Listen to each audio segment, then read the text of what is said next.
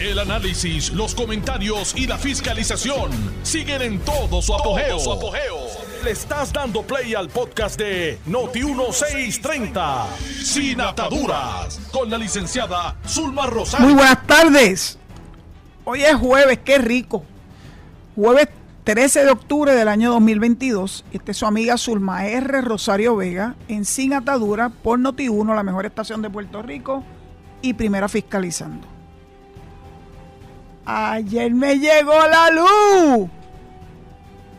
Yo no lo podía creer, estaba a la luz de la vela prácticamente, tratando de ingerir mi, mi cena después de haber llevado a cabo el programa con el uso de la planta eléctrica en casa. Y de momento se prendió el abanico. Y ¿qué fue eso? Yo no lo podía creer.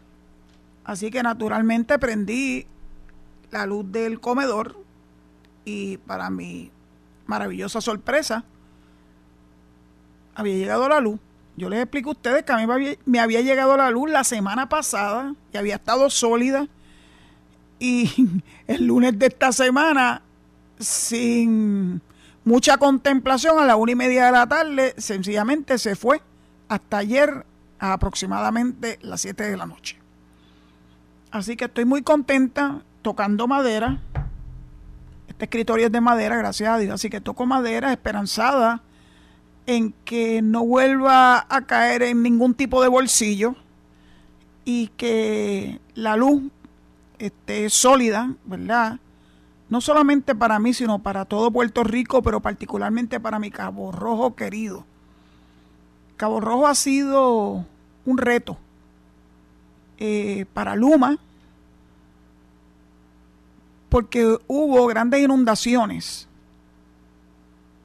y además muchos, muchos árboles cayeron y cayeron encima de, de líneas eléctricas. Postes también.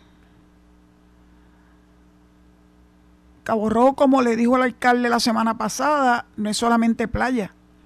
Cabo Rojo tiene campos, unos campos hermosos, altos allá por donde está la catumba de mi amigo Rubén. La catumba es una lechonera, by the way. Así que, ¿qué les puedo decir? Yo sé que para Luma ha sido un gran reto el proveerle energía eléctrica a Cabo Rojo. Tengo buenos amigos que todavía están esperando recibir la luz y yo estoy esperanzada en que ya a más tardar mañana ya se haya se haya actualizado todo ese proceso que requiere la mayor parte de la PC limpieza de material vegetativo que está invadiendo las líneas eléctricas. Así que para todos esos buenos amigos, Nereida, Kevin, yo espero que pronto le llegue, le llegue la luz yo sé que ha sido difícil, ha sido difícil para todos nosotros, pero ha sido difícil para ustedes particularmente. Pues por lo menos yo tuve un, un break, un break de poco menos de una semana que me duró eso. Y luego entonces la frustración de que todo lo que estuviera alrededor de donde yo vivo estuviera alumbrado y la única calle sin luz era la calle donde yo vivo. Qué casualidad. Bueno, cosas de la vida, no es la primera vez, ya yo se lo he dicho que caigo en un bolsillo. Así que solidaria con los que están en bolsillos en este momento en Cabo Rojo, porque ya la inmensa mayoría de mis queridos compueblanos tienen luz, salvo los bolsillos, que es donde están trabajando ahora los empleados de Luma para poderlos poderle dar la luz, la ansiada luz. Cabo Rojo eh, recibió el agua rápido se movieron rápido la autoridad de acueducto de alcantarillado. Ya el sábado, después de. No, ni siquiera. Mucho antes. Tres o cuatro días después de que nos diera Fiona. Yo no sé ni el día en que Fiona llegó. Sé que fue un domingo. Y creo que fue el 18 de septiembre. Yo creo que el agua llegó eh, en mucho menos de cuatro o cinco días. Para mí el agua es más importante verdaderamente que la luz. No es que la luz no sea importante, pero el agua para mí es indispensable.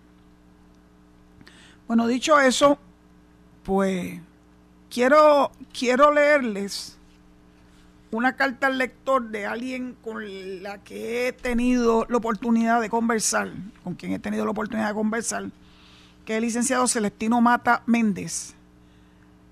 Y hoy, en el nuevo día, en las cartas al lector, nos brinda una excelente, excelente columna de opinión que se llama Enfocamos la inmediatez y olvidamos el futuro del país.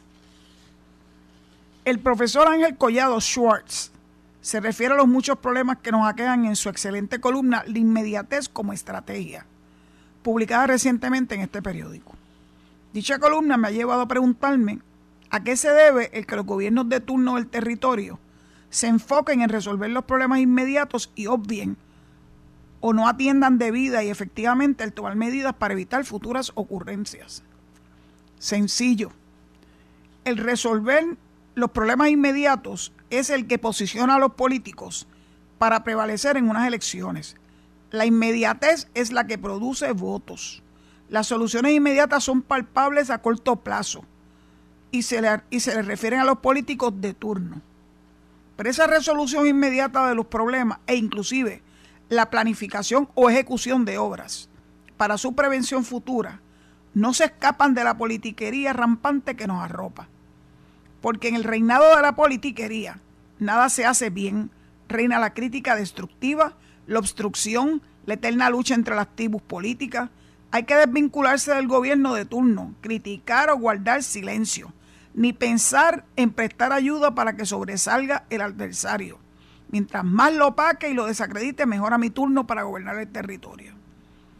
El adversario político crea, promociona, apoya y aplaude cualquier acción que propenda a la inestabilidad, el desasosiego, el descontento, la inconformidad del pueblo, sin importar, importar cuán irrazonable, dañino o injusto esto pueda ser. Es la politiquería en su máxima expresión, la cual para algunos ha convertido a Puerto Rico en ingobernable. Yo me acuerdo que Hernández Colón dijo que Puerto Rico se había tornado en ingobernable y así, mira que hace tiempo que hubo esa expresión del entonces gobernador Rafael Hernández Colón.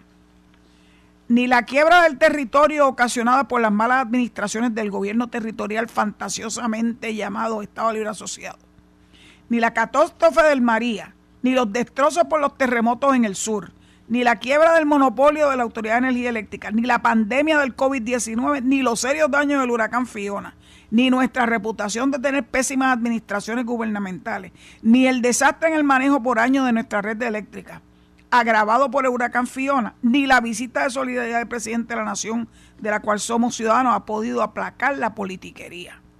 La hemos vivido y la seguimos viviendo a manos llenas. Hay quien ha dicho que los Estados Unidos tienen a Puerto Rico en un bloqueo al estilo de Cuba, disfrazado por las leyes de cabotaje.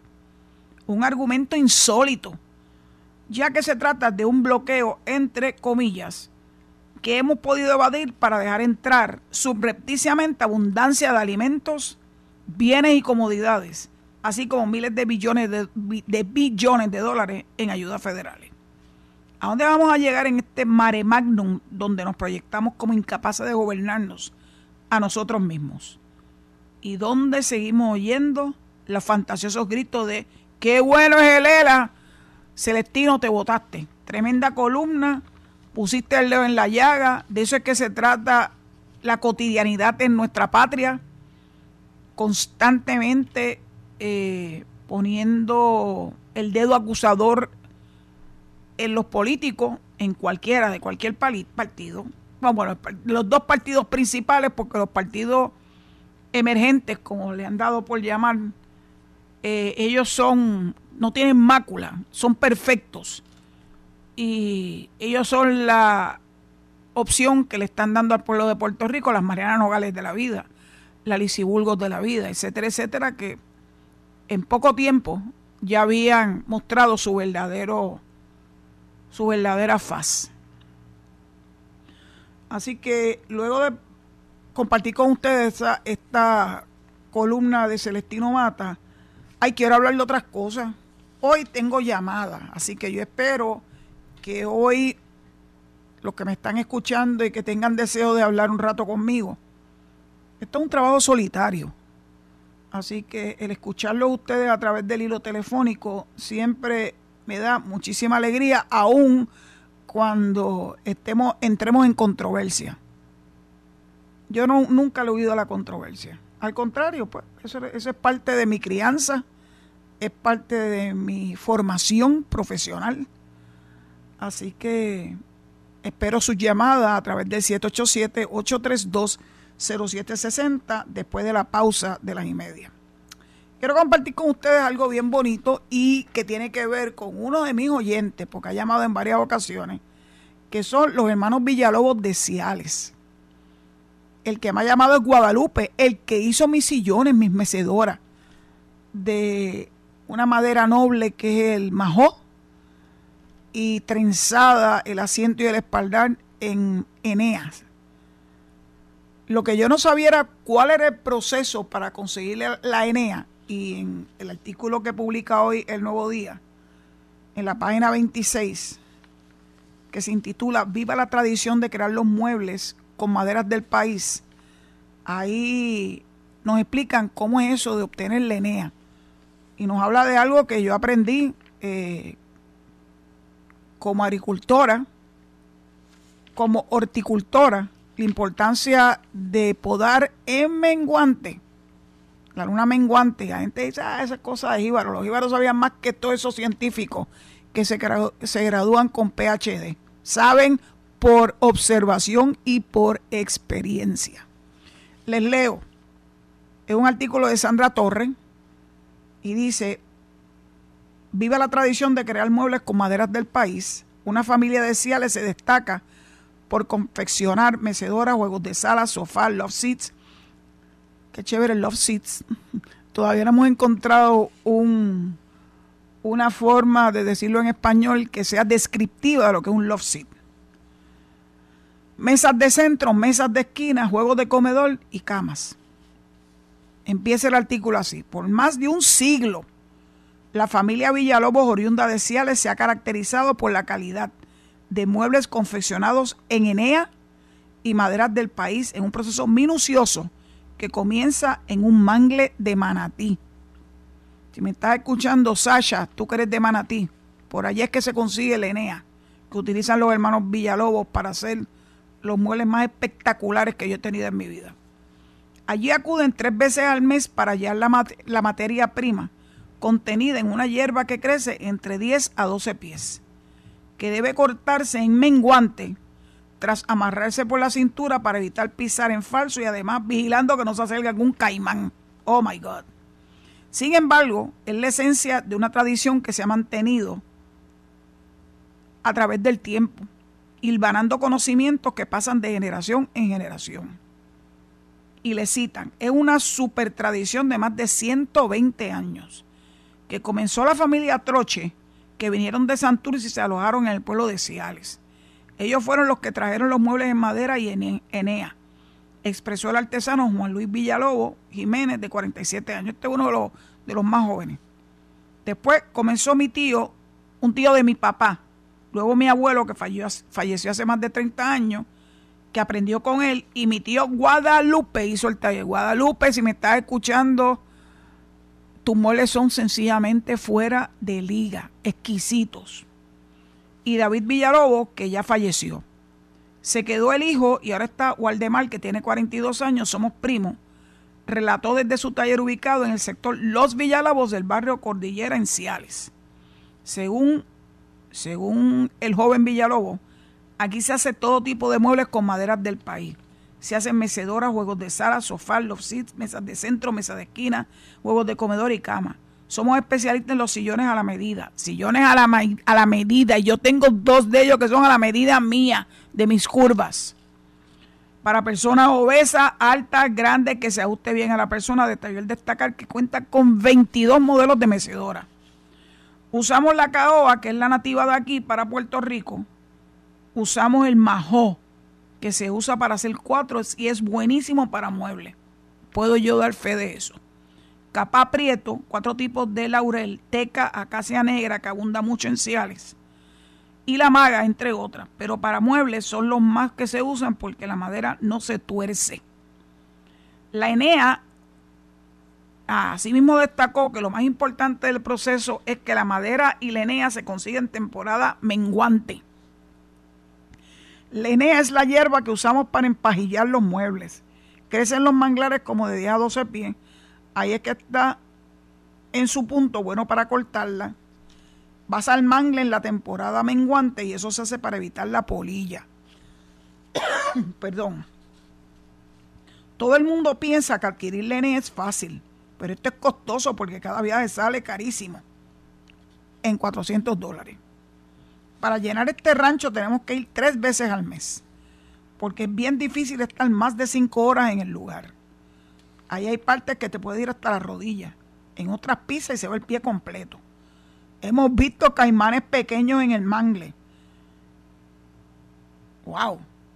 Que voy al mangle que voy, que es un terreno cerrado. El agua se queda emposada, pero es agua limpia, que no huele mal ni nada.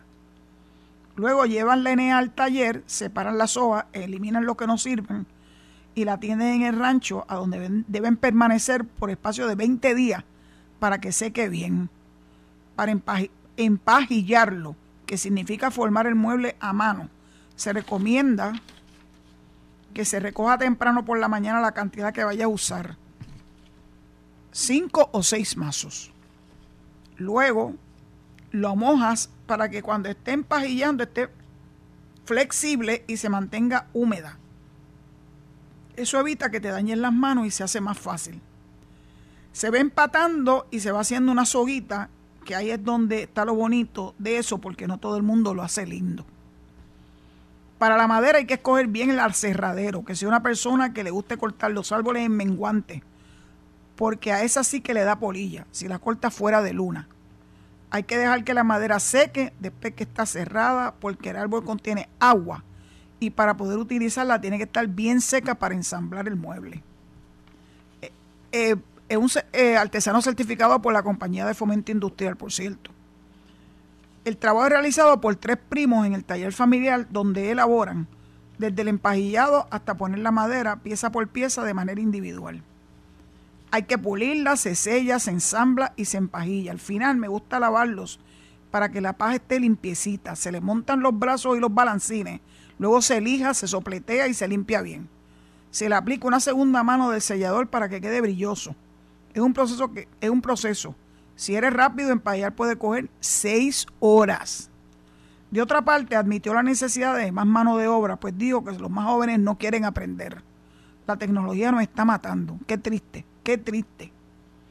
Ya conmigo este taller muere, pero quiero dejarle saber que toda persona que quiera trabajar esto puede venir y le enseñamos. Y da hasta su número de teléfono que es 787-943-1399. 943-1399. Los hermanos Villalobos son unos generales. Y yo estoy muy feliz con mis muebles que ya tienen unos cuantos años. Precisamente en el periódico de ayer, El Nuevo Día, que le ha dedicado esta semana al pueblo de Ciales, Cosas de la Vida, que yo estuve allá el domingo. Eh, también hay un artículo sobre un aserradero que ubica en el barrio Atoviejo Cumbre en Ciales. Cinco generaciones de la familia Otero del barrio Atoviejo Cumbre en Ciales han compartido el arte de rescatar la madera que algunos desechan y le han, dado vida útil para que otros la conviertan en música, muebles, gabinetes o cualquier pieza que se puede esculpirse con esta materia prima. Desde allí nacen miles de brazos para guitarras eléctricas que deleitarán al mundo con su melodiosa belleza, aliviando los corazones abatidos en medio de ciclones, terremotos y pandemias.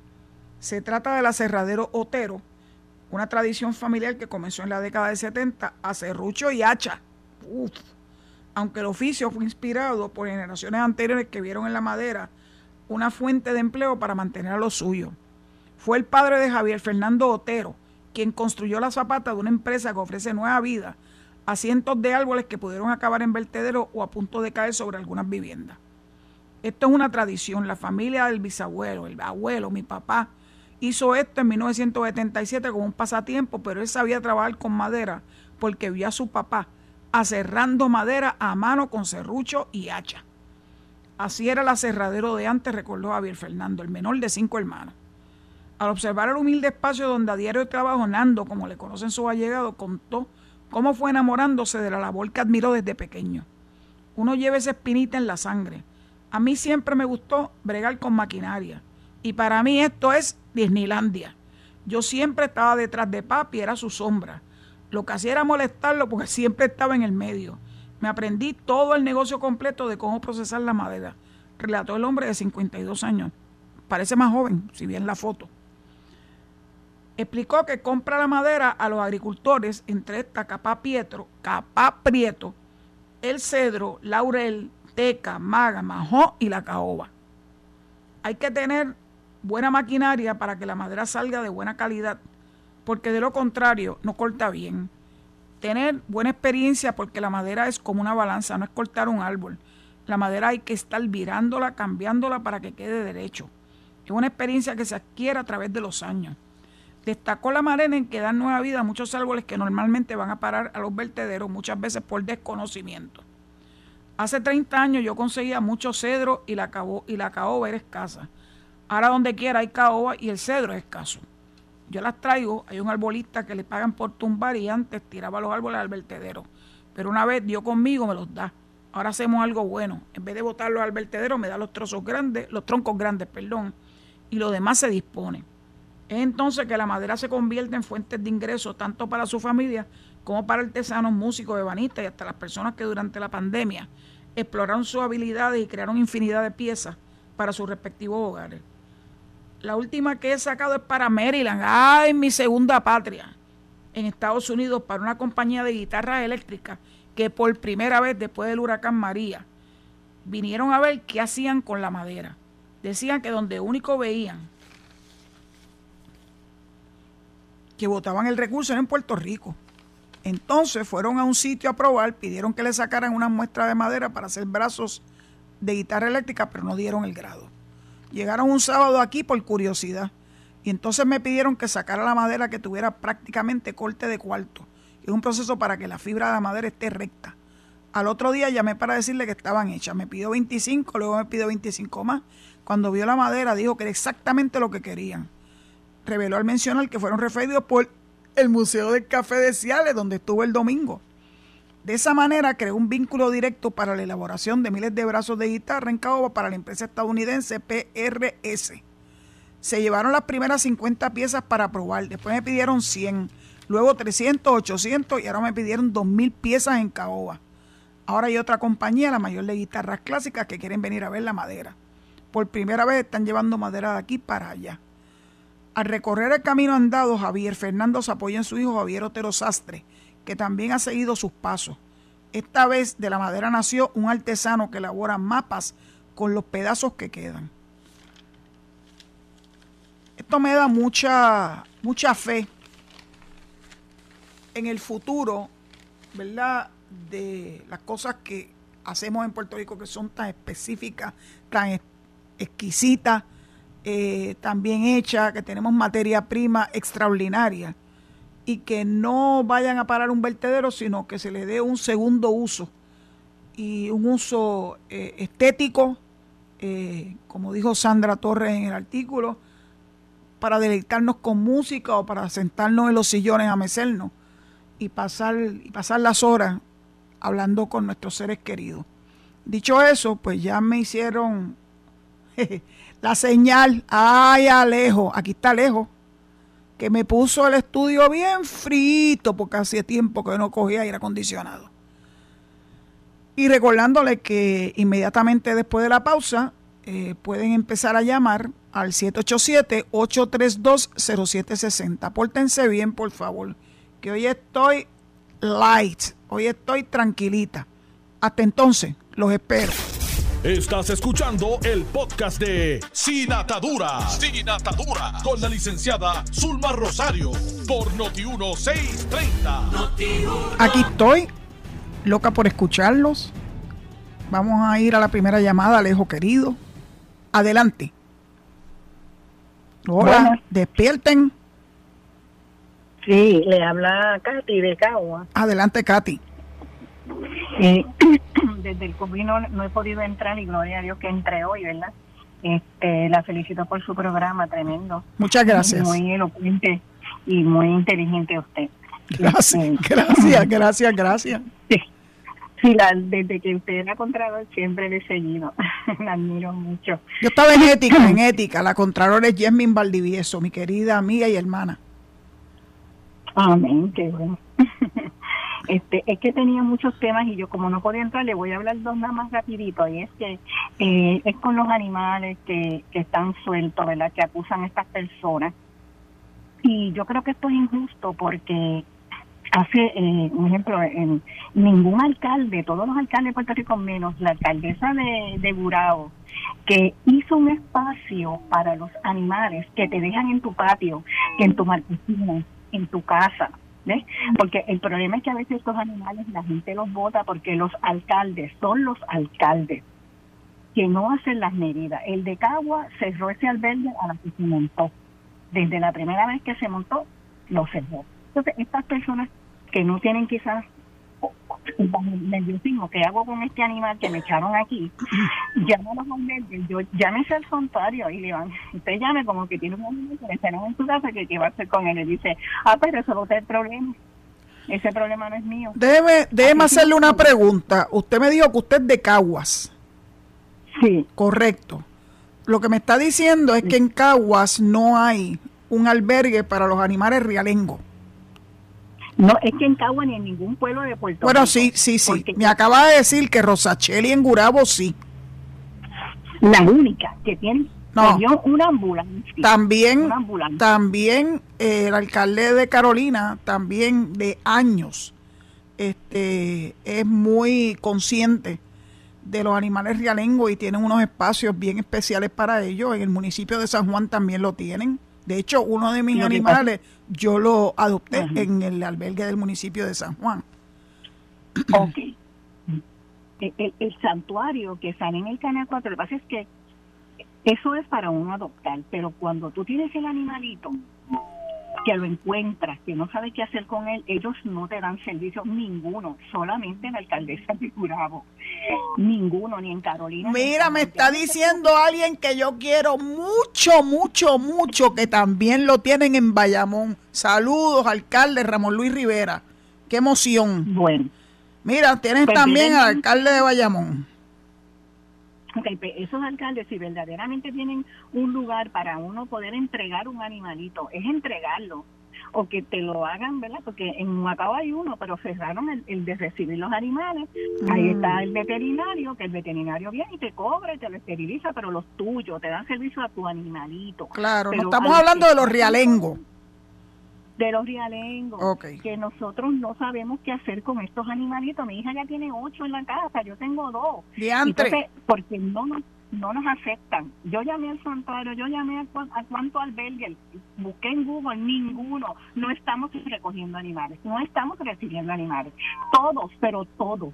Yo quisiera que en el periódico o aquí mismo en la tele, ahí en la radio, vinieran esos alcaldes y le dijeran, mira, sí, llamen a este para entregarle el animal. O sea, esas personas que acusan es que no tienen salida. Eso es lo principal, no tienen salida.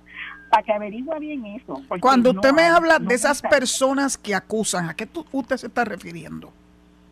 Que ellos no tienen salida y a veces toman esa acción, ¿verdad? ¿Cuál, es la, cuál acción? ¿Cuál acción? ¿De dejarlo por ahí suelto? O el último que salió que lo tiraban al mar y lo recibían para acá y lo tiraban Ay, Dios mío, maltratarlo. Por maltratarlo. Esos maltratos vienen porque no no hay acceso, no hay no le dan la, las herramientas para uno llevarlo. No lo hay, no lo hay porque miren que yo he llamado a Raimundo y todo el mundo, créamelo. Usted puede hacer el experimento. Bueno, bueno, yo tengo yo tengo acá en Cabo Rojo el santuario San Francisco de Asís que es extraordinario este, pero está tepe-tepe, verdaderamente no dan abasto.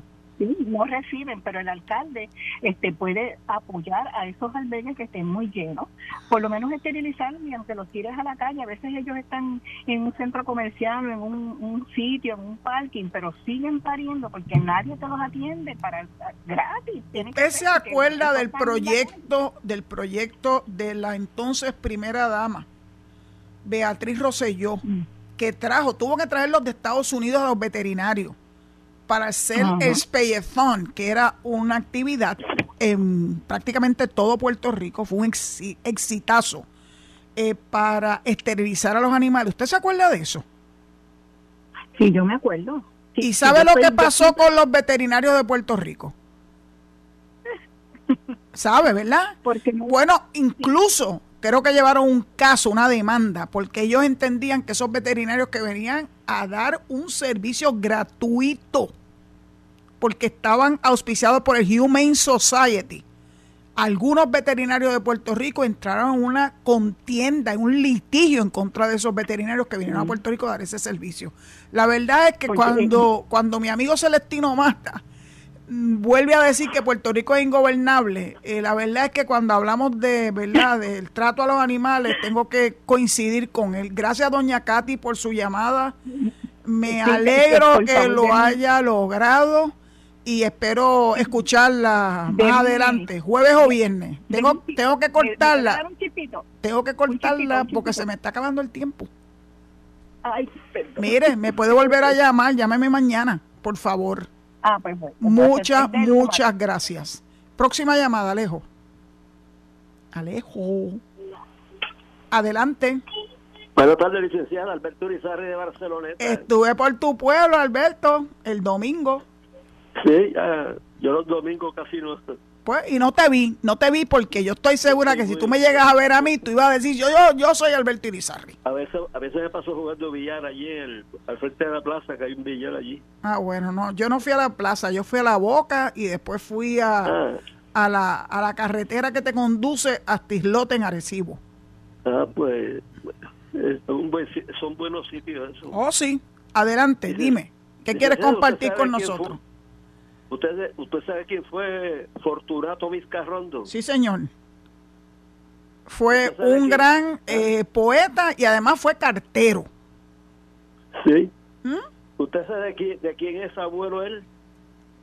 Bueno, yo sé que fue, eh, estaba ligado, pero no estoy completamente segura, con la ex procuradora de la mujer, eh, también era pariente de él. ¿Con quién más? Él era abuelo de. de. Se me había olvidado de. Ay, se me olvidó. De Alberto Rivera Vizcarrondo, el zombie. El zombie, anda. es, es abuelo de él. Yo, yo cuando llamé una vez al programa de él. Le preguntaste a mi zombie querido. me, lo, me lo dijo que es abuelo de él. Mire para allá. Fortunato Vizcarrondo fue un gran poeta y estoy segurísima, segurísima que tiene lazos eh, familiares con la que fue procuradora de la mujer hasta hace apenas unos meses. El, Juan, Juan, Boria fue el que le, eh, eh, recitaba toda esa, poesía de eran negroide, negroide. Yo gozaba muchísimo cuando le invitaban a la escuela donde yo estudié todos los años había una actividad donde traían a Juan Boria. ¡Ah, qué hombre tan maravilloso! Sí, yo lo, yo lo vi también. Maravilloso, con un sentido del humor, con una chispa, eh, que hace muchos años no, no logro ver en ningún... Hubo un, un joven que también quiso dedicarse a la poesía negroide, no me acuerdo su nombre ahora, que también tuvo un poco de éxito, pero eso como que se ha perdido. Sí, casi no. ¿Se acuerda de Juan Boria? ¿Y tu abuela dónde está? ¿Y tu abuela dónde está? ¿A dónde está? Pues qué bueno, Alberto. Cuéntame, rápido. Rápido que tengo que terminar hoy el programa temprano. Ah, pues, pues, pues mire, este pues poco. La semana pasada, eh, el martes, Aaron Josh de los Yankees de Nueva York le rompió el récord de jorrones de una temporada regular a Roger Maris también de los Yankees. ¡Wow! Dio 61 y, y, y George conectó el, número 62, mm. rompiéndoselo. Y esa misma noche, el presidente Joe Biden, que está pendiente a todo, le envió un, mensaje de felicitación.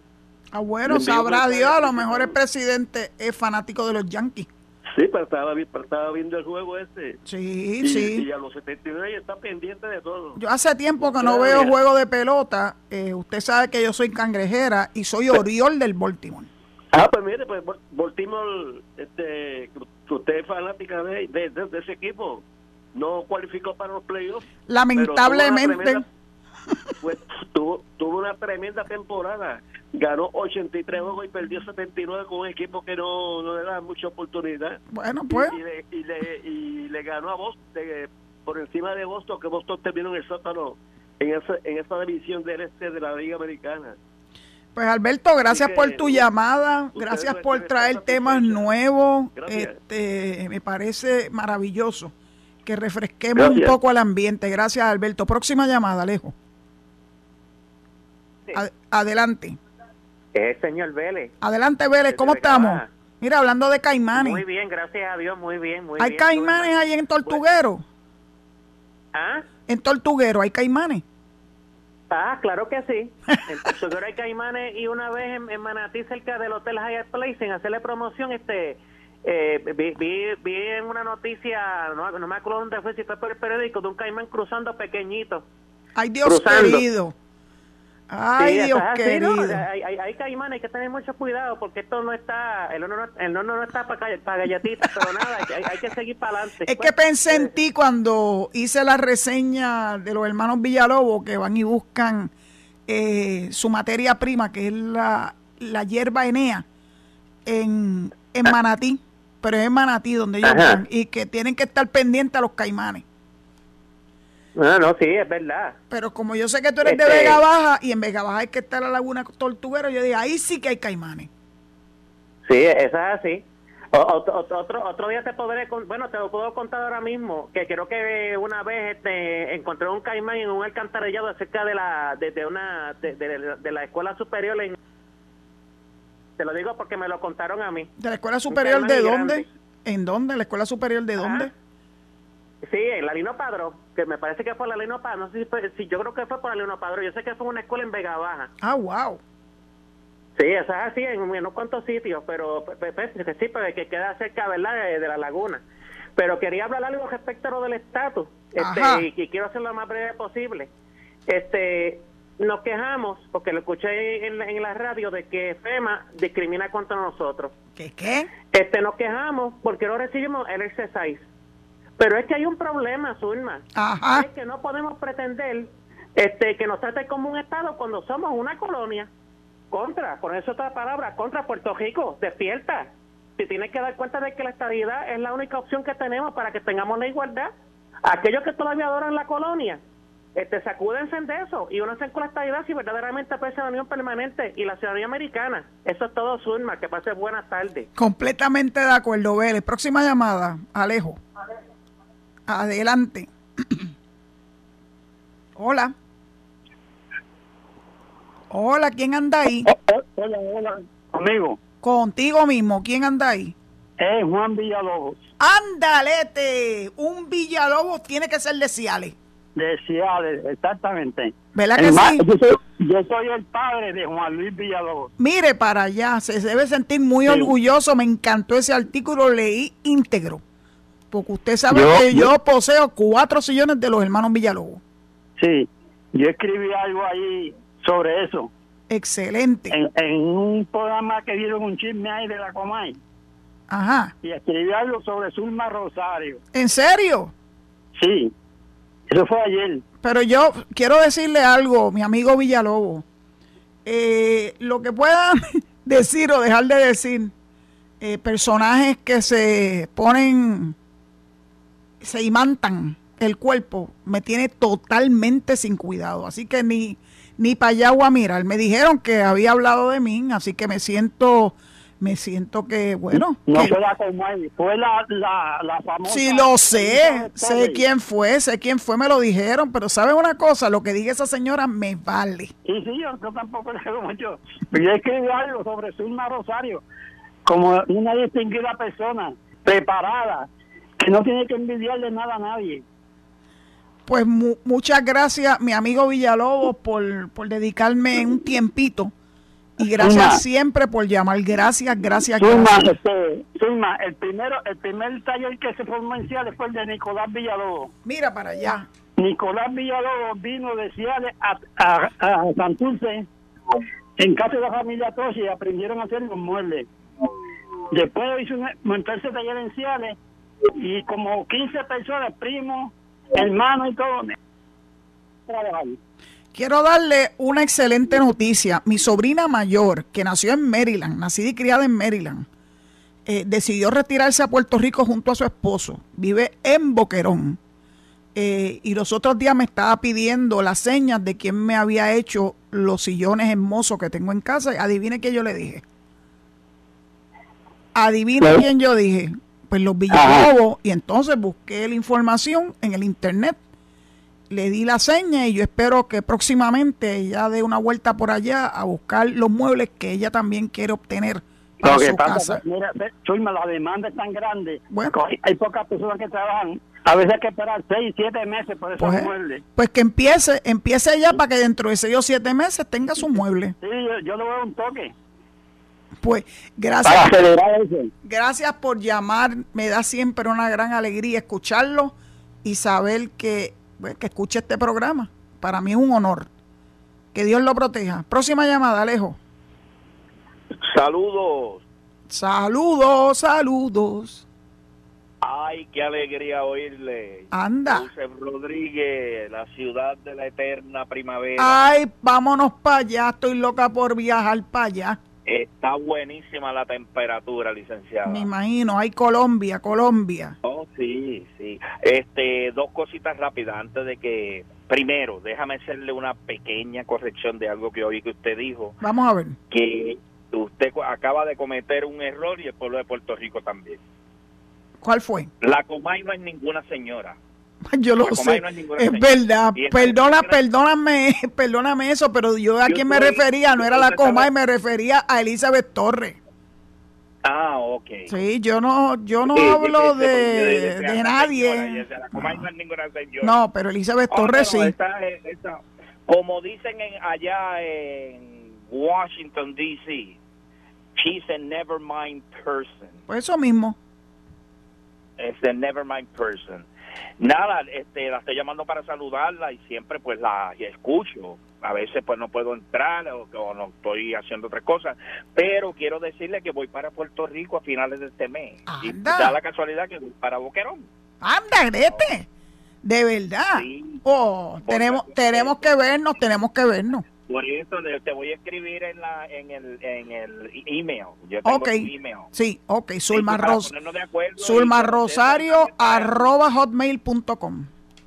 Sí, eh, abrirte las puertas de mi casa de par en par cuando quieras llegar allá con quien quieras llegar. Muchas gracias, mi corazón. Gracias, gracias, gracias. Espero conocerte personalmente. siempre te escuchamos. Gracias por esos buenos análisis.